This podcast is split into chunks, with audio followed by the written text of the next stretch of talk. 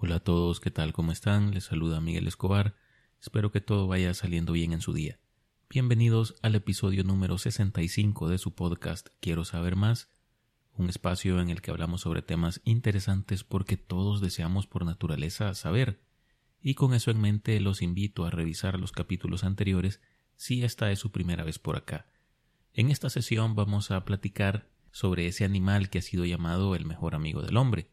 Y no es para menos. En el desarrollo de esta charla se darán cuenta de cómo la compañía del perro ha sido muy importante en la historia de la humanidad y sin más preámbulo comenzamos.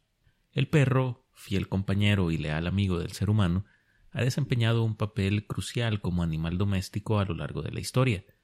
Su estrecha relación con los humanos se remonta a miles de años atrás, cuando los lobos comenzaron a aproximarse a los asentamientos humanos en busca de alimento y protección. El perro doméstico proviene de un grupo ancestral común que data de hace aproximadamente 30.000 años, y desde entonces se ha extendido a todas partes del mundo. Los primeros restos fósiles de perros enterrados junto con seres humanos se encontraron en Israel y datan de hace unos 12.000 años. El perro doméstico pertenece al género Canis, que agrupa otras especies como el chacal, el coyote y el lobo gris.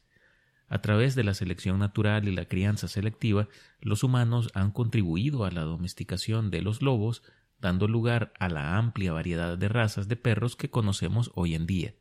Este proceso evolutivo del lobo salvaje hasta el perro doméstico dio como resultado que este último, en la actualidad, tenga un cráneo cerebro y dientes más pequeños que aquellos, en parte debido a que los perros requieren menos calorías para vivir que los lobos, y claro como resultado de su dieta basada en sobras dejadas por los seres humanos, lo cual también hizo que sus cerebros grandes y los músculos mandibulares utilizados en la caza dejaran de ser necesarios. Algunos expertos piensan que las orejas flácidas de los perros son el resultado de la atrofia de estos músculos mandibulares.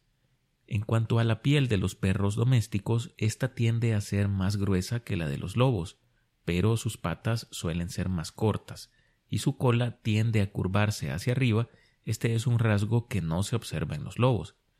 Actualmente existen aproximadamente 400 razas diferentes de perros, más que de cualquier otro animal la enorme variedad de morfologías en las diferentes razas de perro, la enorme variedad y morfologías en las diferentes razas de perro hace difícil determinar el tamaño y el peso medio de estos, pero con una altura de entre 71 a 90 centímetros, el galgo irlandés es la raza más alta de perros.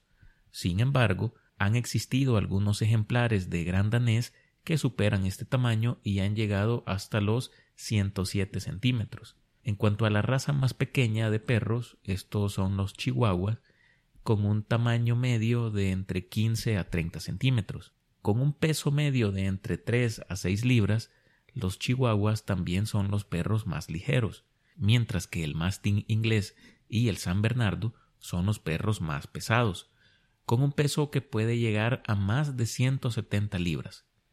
La longevidad de estos animales varía de una raza a otra, pero en general las razas más pequeñas viven más tiempo que las grandes.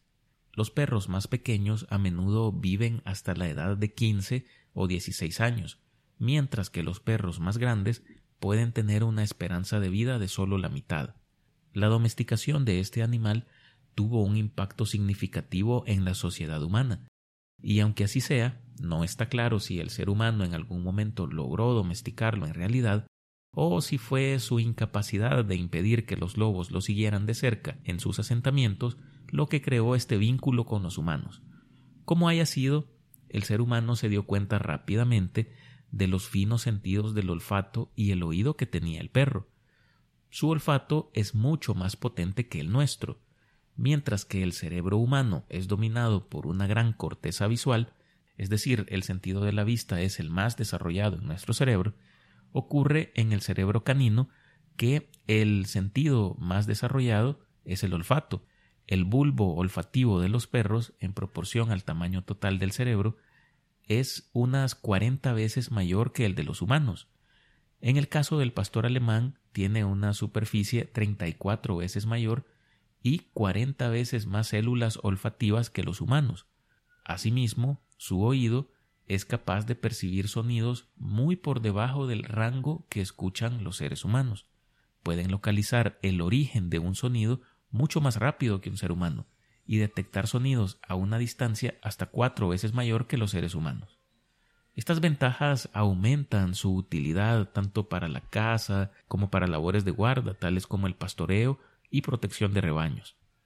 Esta relación simbiótica entre perros y humanos desempeñó un papel significativo en la formación tanto de la subespecie como de las diferentes razas de perros. Poco después de la domesticación, los perros estuvieron omnipresentes en las poblaciones humanas y se extendieron por todo el mundo. Los emigrantes de Siberia probablemente atravesaron el estrecho de Bering en compañía de perros, y algunos expertos sugieren que el uso de perros de trineo podría haber sido vital para el éxito de las oleadas migratorias que llegaron a Norteamérica hace unos 12.000 años. De hecho, estudios recientes sugieren que diferentes razas de perro del continente americano comparten genes con perros siberianos según análisis de ADN mitocondrial. Entre estos perros de razas americanas podemos mencionar el Xoloscuintle y el Chihuahua de México y el viringo peruano. Estos animales han demostrado ser excepcionales en su capacidad para comprender y comunicarse con los humanos. Los perros presentan diversas posturas y otros medios de comunicación no verbal que revelan su estado mental y anímico.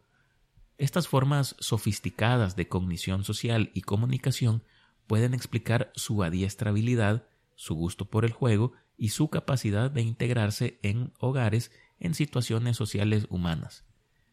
Estos atributos han contribuido a que los perros creen una relación única con los humanos a pesar de ser predadores alfa potencialmente peligrosos. Su inteligencia, lealtad y versatilidad les han permitido desempeñar una amplia gama de roles en la vida humana, desde mascotas y compañeros hasta trabajadores y protectores. Los beneficios que los humanos obtienen de los perros son diversos y profundamente arraigados en diferentes aspectos de la vida cotidiana. En primer lugar, los perros se han ganado un lugar especial en los hogares como compañeros fieles. Brindan compañía y afecto incondicional, lo que puede ser especialmente reconfortante en momentos de soledad o estrés. La simple presencia de un perro puede tener un efecto calmante en las personas, reduciendo los niveles de estrés y ansiedad. Además, la interacción con los perros puede liberar endorfinas, lo que mejora el estado de ánimo y promueve una sensación general de bienestar emocional. En el antiguo Egipto valoraban a los perros por sus habilidades de caza y protección, pero también los consideraban como compañeros cercanos. Eran representados en artefactos o en jeroglíficos y a menudo asociados con la deidad Anubis, el dios con cabeza de perro que supervisaba el embalsamamiento y el más allá. En Grecia y Roma eran utilizados de igual manera como guardianes y cazadores, pero también eran apreciados ya como compañeros en los hogares.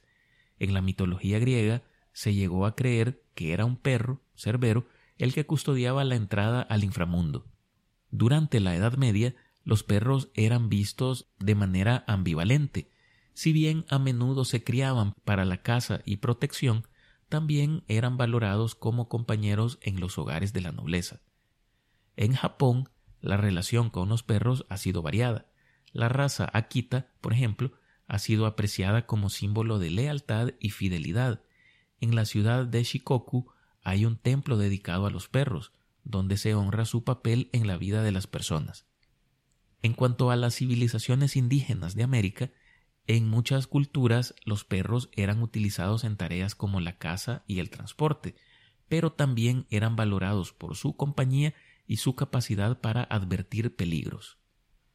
Otro aspecto en el que los perros benefician a los humanos es la salud física. Como sabemos, estos animales son muy activos y por lo tanto requieren ejercicio de manera regular, lo que motiva a sus dueños a llevar un estilo de vida más activo.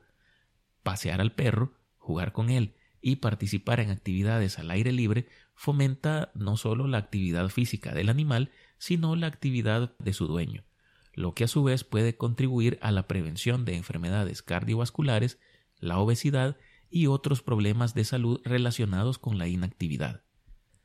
Además, los perros han demostrado ser excelentes en una variedad de roles laborales. Los perros de asistencia, por ejemplo, ayudan a las personas con discapacidades en tareas cotidianas.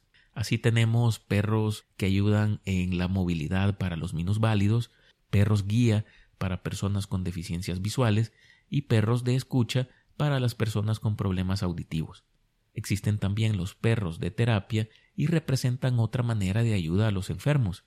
Visitan personas que no pueden moverse con libertad, como por ejemplo la gente mayor que vive en residencias de retiro o los enfermos ingresados en hospitales, ofreciéndoles así un poco de eh, diversión, entretenimiento y compañía. También se realizan cursos de adiestramiento de perros para prisioneros como terapia de rehabilitación. Tenemos también a los perros de búsqueda y rescate que están entrenados para detectar aromas que transportan las células de la piel que cae fuera de los humanos vivos. Gracias a ello pueden buscarse personas desaparecidas cubiertas por avalanchas de nieve, enterradas debajo de edificios derrumbados, entre otras situaciones. Algunos datos que son muy interesantes sobre los perros son los siguientes. Tienen ladridos únicos. Cada perro tiene un ladrido único, similar a una huella vocal. Los dueños y entrenadores experimentados pueden identificar a un perro solo por su ladrido. También tienen un lenguaje corporal muy desarrollado. Los perros se comunican principalmente a través de su lenguaje corporal.